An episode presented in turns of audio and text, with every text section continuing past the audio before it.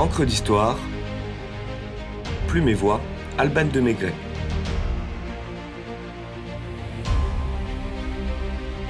Jonathan Wilde, mi-gendarme, mi-voleur.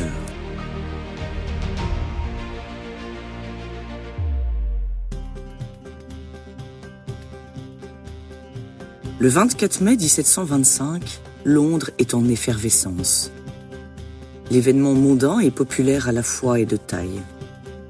Aucun n'a manqué d'acheter son billet à la vite pour le moins surprenante placardée dans les rues de la capitale.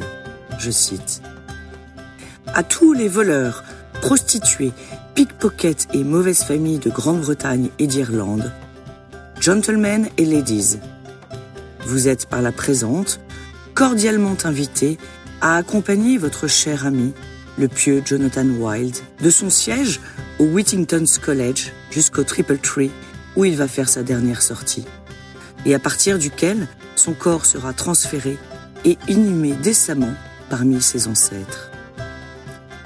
Les habitants des bas-fonds londoniens, la gentry, les lords et la classe politique se bousculent pour s'assurer la meilleure vue sur la potence de Tyburn. D'où ce Jonathan Wilde tient-il sa célébrité?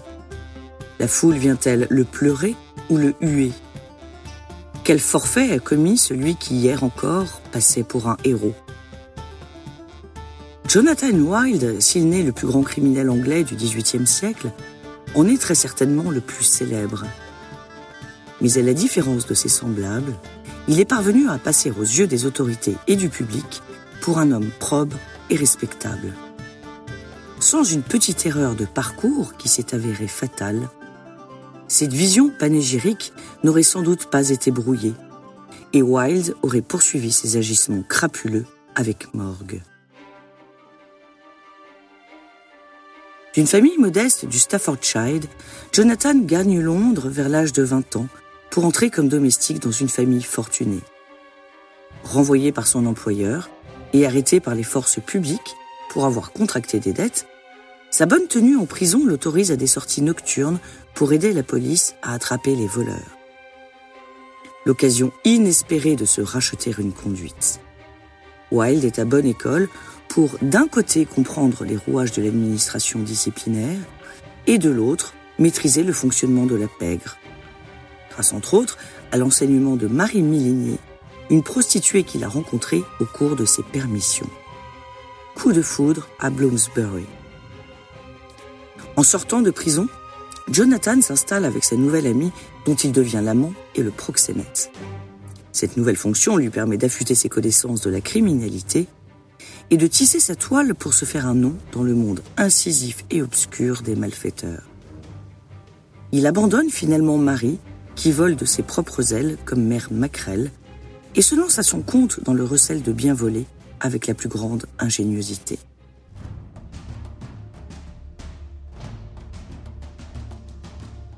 Chef d'un gang de voleurs, Wilde centralise les objets dérobés en attendant que la presse n'en dévoile le forfait. Loin de les revendre ou de les conserver pour son compte, il les restitue à leurs propriétaires, non sans avoir déclaré publiquement qu'il a mis la main sur le butin grâce à son réseau d'indicateurs. Les récompenses accumulées finissent par peser lourd. Il n'hésite pas à dénoncer des voleurs de bandes opposées en échange d'une prime, et s'ils sont l'un de ces hommes trop épris d'indépendance ou jouant la résistance, il l'envoie au gibet. Les membres de son gang n'ont qu'à bien se tenir. Wilde les tient d'une main de maître, tant par la menace de délation qui pèse sur eux s'ils n'obéissent pas, que la peur fondée d'avoir la corde au cou pour revente de bien volés. Crime sévèrement puni en ce début du XVIIIe siècle.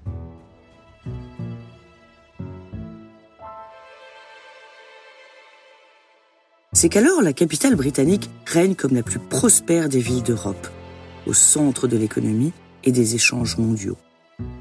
Redessinée en ville moderne après le grand incendie de 1666, elle a doublé sa population.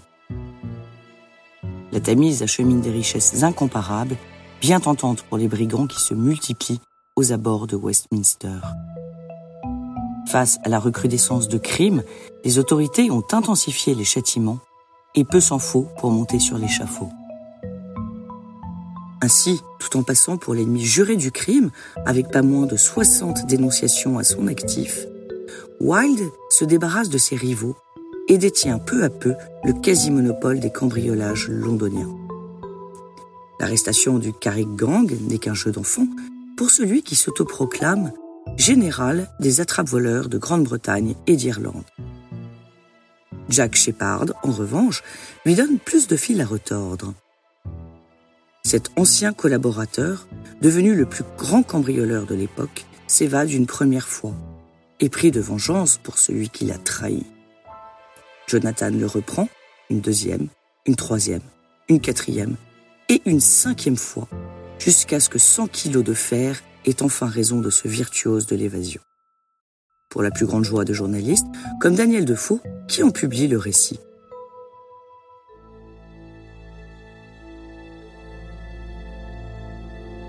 La confiance en notre gentleman cambrioleur est telle que le conseil du roi Georges Ier sollicite son avis pour faire baisser le taux de criminalité. Son idée d'une simplicité décontenançante est adoptée. Elle consiste à augmenter les primes de ceux qui agissent pour la justice et à envoyer les malandrins à trépas. En bref, Jonathan Wilde crée un système mafieux avant l'heure, jouit de la meilleure image auprès de la police comme des victimes et s'enrichit grassement. Mais le système s'essouffle.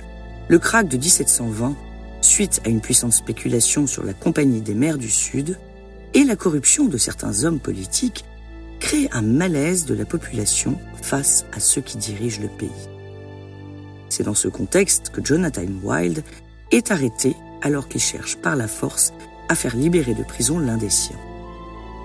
Sentant le vent tourner, ces hommes apportent suffisamment de preuves pour envoyer leur chef où l'on sait.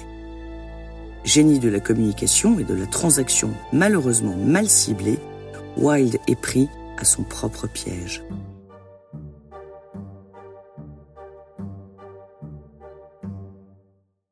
Impossible de ne pas faire le parallèle avec un autre arroseur arrosé, lui aussi porteur du nom de Wilde, lui aussi arrêté un 24 mai 170 ans plus tard, et pour qui, selon ses propres mots, en formules et maximes à l'usage des jeunes gens, je cite, Aucun crime n'est vulgaire, mais la vulgarité est un crime.